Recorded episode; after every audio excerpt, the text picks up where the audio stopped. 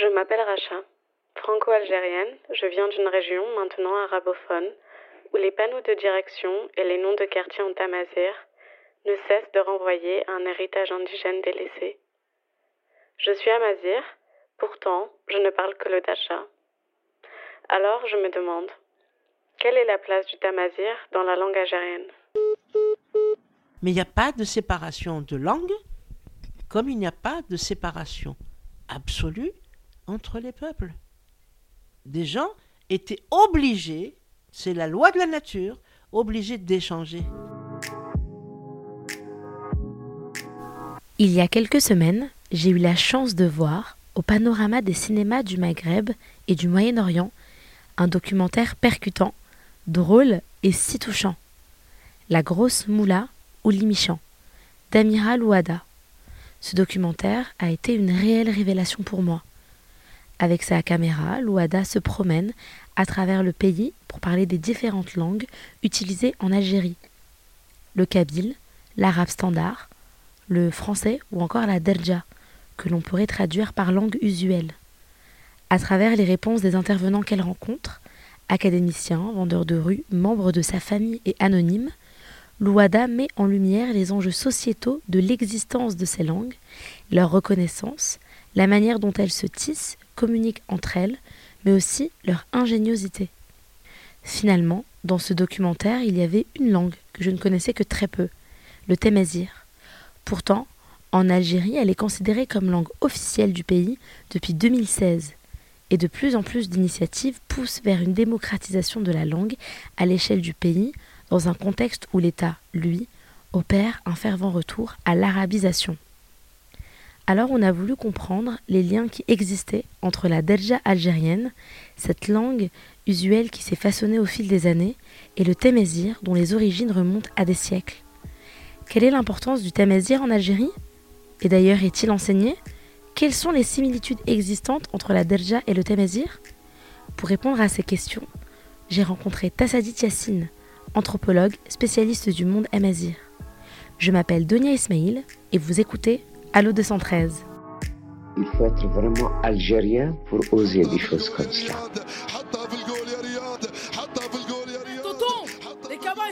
Au plan administratif, nous étions des indigènes. Au plan géographique, des autochtones. Au plan racial, des arabes. Au plan ethnique, des berbères. Au plan religieux, des musulmans. Et au plan botanique, des melons. Bonjour Tassadit Yassine. Bonjour Donia. Merci d'avoir accepté euh, cet entretien et bienvenue sur Allo 213. Euh, vous êtes anthropologue algérienne spécialiste du monde berbère. Euh, par son histoire et sa géographie, l'Algérie est un pays riche en langues. Avant de parler plus précisément du Temazir, de sa richesse et de son importance en Algérie, il est important de revenir sur l'héritage culturel linguistique.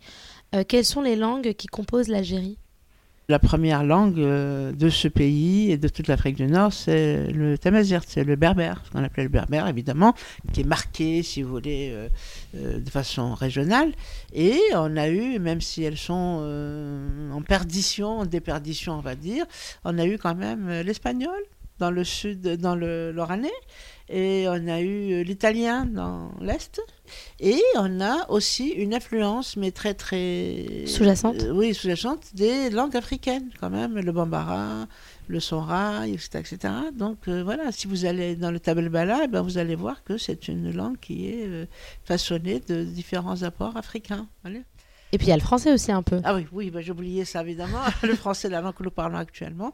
Bien entendu, le français qui a fait son entrée en Algérie à partir de 1830 et qui est donc la langue de la colonisation, mais aussi évidemment parallèlement à la colonisation, il y a eu l'éducation de pas de toute l'Algérie parce que la France n'a pas construit des écoles partout, en tous les cas d'une certaine élite algérienne et aussi euh, des campagnes qui ont été euh, scolarisées euh, à partir de la fin du 19e siècle. Cas, il y a ça en Algérie.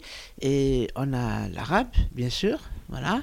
Euh, quand j'ai dit l'arabe, l'arabe euh, euh, sous sa forme, on va dire, classique, savante, hein, l'arabe, on dit le fosha, mais même surtout c'est un arabe médian après qui va être mis en place à partir de, l'indépendance. Et on a une langue, je veux dire, qui est maintenant majoritaire, que parlent en fait presque euh, tous les Algériens, euh, c'est euh, l'arabe dialectal, ce qu'on appelle Darja. Cette langue un peu qui est utilisée par tout le monde, elle est une variation de l'arabe standard et elle s'est construite par les échanges avec les populations qui ont traversé la région. Si elle s'est créée comme ça, j'imagine qu'elle a aussi eu, elle a dû s'inspirer du tamazirt aussi pour pouvoir se construire. quelles sont les traces du tamazirt dans la derja algérienne et en quoi elles, elles sont si importantes ces traces-là? Moi, pour moi, pour moi, Delja, c'est du berbère traduit à l'arabe.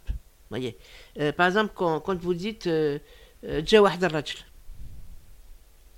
en arabe, c'est pas possible. C'est la traduction littérale J'ai vu une femme. Oui, la syntaxe est totalement différente de, que de l'arabe standard, par exemple. voilà, vous voyez. Et, et, et, donc, si vous voulez, moi je pense qu'au niveau syntaxique, au niveau de certaines constructions, c'est du berbère. On a traduit les termes en arabe, à mon avis. Mhm. Les structures, je parle des structures mentales, de conception. Là, on le voit au niveau de la langue. Mais ce qui est intéressant encore, c'est au niveau de l'anthropologie. Vous voyez la famille, leur composition de la famille. Le père, le fils, le frère, la sœur aînée, la tante. Par exemple, en Afrique du Nord, il ne viendra jamais à quelqu'un de dire oum machin. Comme on dirait en Égypte. Mais c'est pas possible. C'est des machos. On dit Ibn, voyez Ou alors, euh, quand on vous dit un monsieur, un vrai, un vrai type, avec des decks, vous le connaissez? Ben, Ça vient de, du berbère, Dadda. Ça veut dire ton maître et seigneur. Vous voyez? Et c'est du berbère qui veut dire le frère aîné, le père, le grand-père, le roi, s'il vous plaît, le, président de Mauritanie, ou le Dada, c'est le fils de, de Dada. Oui, donc, donc ça, c'est important. C'est les structures qu'il faut voir, c'est les structures linguistiques de base, les structures anthropologiques de base, ça c'est très important. C'est tout ça qu'il faut voir et, qu'il faut savoir. Donc ça montre vraiment une forte influence du Tamazir sur la Mais c'est le même peuple. Au départ, c'était une poignée de gens qui étaient venus en Afrique du Nord. Il y a eu un contact des langues. Et donc c'est toujours la majorité, la majorité c'était, elle était berbérophone. Donc puisqu'il y a eu domination. Il faut dire les choses comme elles sont. Donc on s'adapte. Les peuples savaient s'organiser. Mais il n'y a pas de séparation de langue, comme il n'y a pas de séparation absolue entre les peuples. Des gens étaient obligés, c'est la loi de la nature, obligés d'échanger.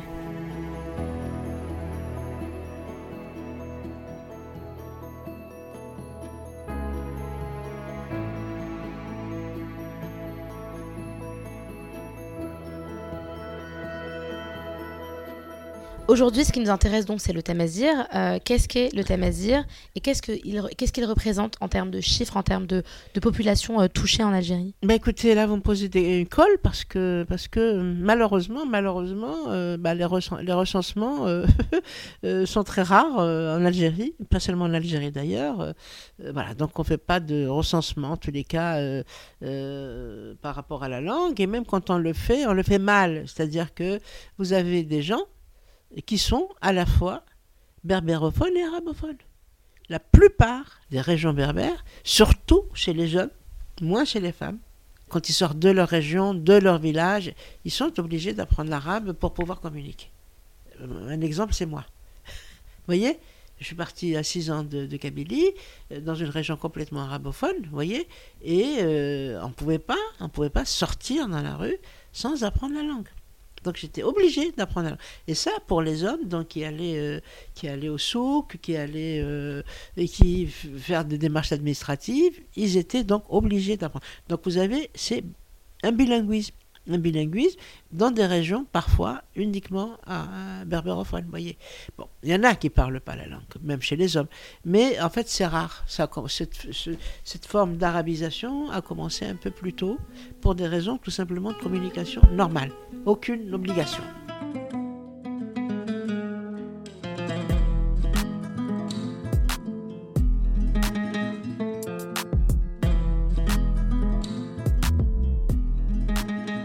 Donc cette langue, elle est très très ancienne. Elle est, il y a des dates, mais moi je suis pas préhistorienne, je peux pas vous le dire, mais ça remonte à 2000 ans, ça remonte à 3000 ans. Elle était là au temps des Phéniciens. Et donc l'écriture d'ailleurs s'apparente beaucoup au phénicien. Donc c'est très très, il y, a, si vous voulez au moins au moins 3000 ans que, la langue est là. Mais comme dans toute dans l'histoire de l'écriture, ben, l'écriture elle évolue. Donc là il y a il y a quand même une, identité scripturale. Mais ce n'est pas simplement l'écriture qui fait un peuple.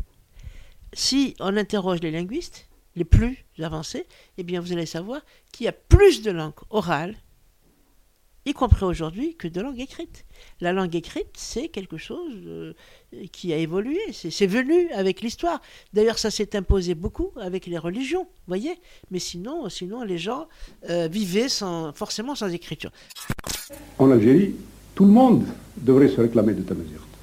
Mais euh, beaucoup de gens sont complexés et comme L'arabisation s'est accompagnée de l'islamisation, et comme euh, les gens euh, sont devenus croyants, qui sont devenus musulmans, euh, à partir de là, ils se croient obligés d'être arabes, c'est-à-dire l'islamisation a entraîné l'arabisation, et par là même le, reniement de la langue. Alors que cette langue est encore très vivante. De toute façon, ça se sentait déjà dans la chanson, mais ça se sentait même dans la capitale, à Alger et surtout à Alger, parce que il se trouve que la Kabylie, la grande Kabylie n'est pas loin d'Alger, elle est à 100 km. Et les habitants d'Alger, qu'est-ce que c'est? C'est des Kabyles. Le mot Kabyle même, il demande à être expliqué, parce que Kabyle, qu'est-ce que ça veut dire?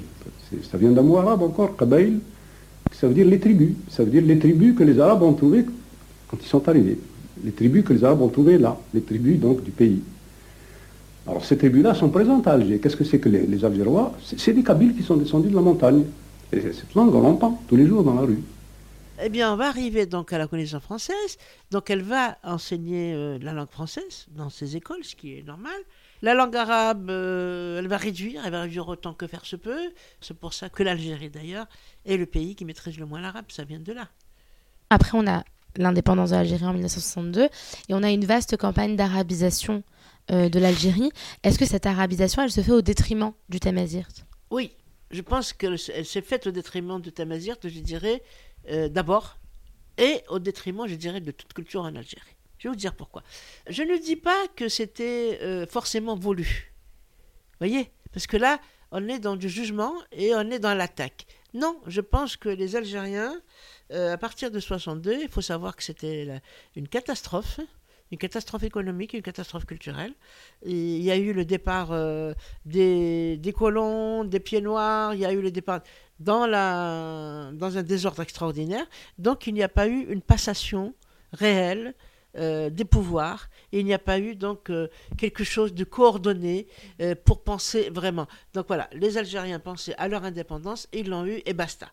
Et quand ils l'ont eu, qu'est-ce qu'ils ont fait? Ils ont fait comme tous les, tous les peuples récemment décolonisés, c'était, ils ont pris le modèle de la France. Même s'ils combattaient la France, ils ont pris quand même son modèle. Ils ont pris le modèle des pays orientaux. Et l'Égypte, c'était quand même le grand frère. Donc une langue, l'arabe, une religion, l'islam, et on s'en tient là. Et en croyant bien faire. Mais aussi, euh, aussi euh, les quelques intellectuels qui étaient là, ils auraient pu alerter parce qu'il y avait quand même de grands intellectuels euh, au sein du FLN. Je pense à, à Mustafa Al-Ashraf, je pense à, à Ahmed, je pense à, à d'autres en tous les cas. Il y avait quand même des gens qui auraient pu alerter et comment repenser l'État algérien? Euh, à partir de, de, ces richesses culturelles. Et ces richesses culturelles donc, sont l'arabe dialectal et tamazirt. C'est ça que parlait le peuple. C'était pas ni le français, ni l'arabe euh, savant. Et si vous revendiquez votre langue, ben, c'est que vous vous êtes des traîtres, entre guillemets. Donc c'est ça qui va nourrir, si vous voulez, cette frustration de ne pas être chez soi, de ne pas être reconnu.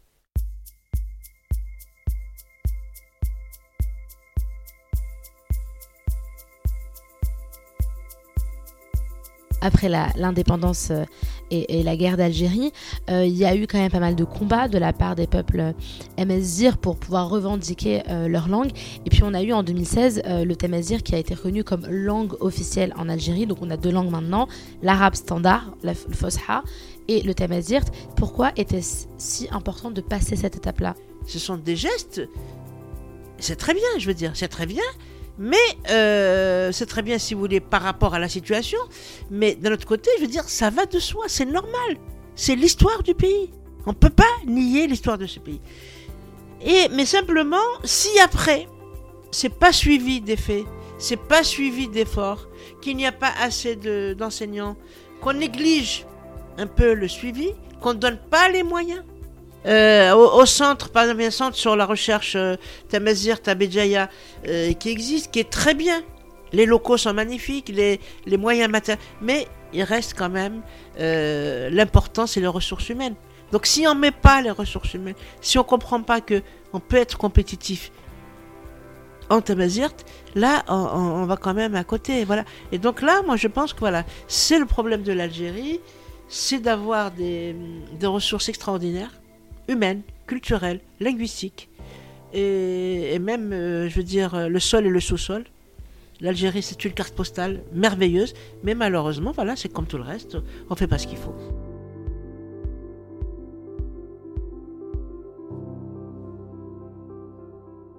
j'ai lu dans la presse aussi algérienne qu'il y a aussi parfois une certaine forme de réticence de la part des parents à avoir des cours de, de, de à l'école. Est-ce que c'est quelque chose qui est réel ou c'est juste... Ben euh, non, ça peut... non, non, non, ça arrive parfois parce que comme ils ont vu que les parents, c'est des gens qui sont pragmatiques, tout ce qu'ils veulent, c'est que assurer que, que ce qu'on enseigne à leurs enfants aboutisse.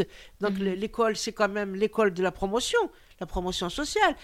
L'école, c'est la réussite. Mais quand ils voient justement qu'on risque d'abrutir, entre guillemets, hein, leurs enfants, soit qu'il n'y a pas de maître, soit alors qu'il y ait des maîtres qui ne soient pas formés, bien sûr, ça là, justement, ça peut montrer aux détracteurs, à ceux qui sont contre l'enseignement de cette langue et qui accusent les gens de séparatisme, de je pas, ça leur donne quand même une idée. C'est pas quelque chose pour les gens, c'est important, mais c'est pas sacro-saint. Ce qui est sacro-saint, c'est l'éducation de leurs enfants. Oui, parce que l'officialisation de la langue et donc le fait qu'elle soit enseignée, finalement, c'est aussi reconnaître publiquement l'héritage euh, que le Tamazir et que la population amazir a apporté à l'Algérie. Mais tout à fait, mais tout à fait. Elle a apporté, et elle apportera, et elle apportera beaucoup.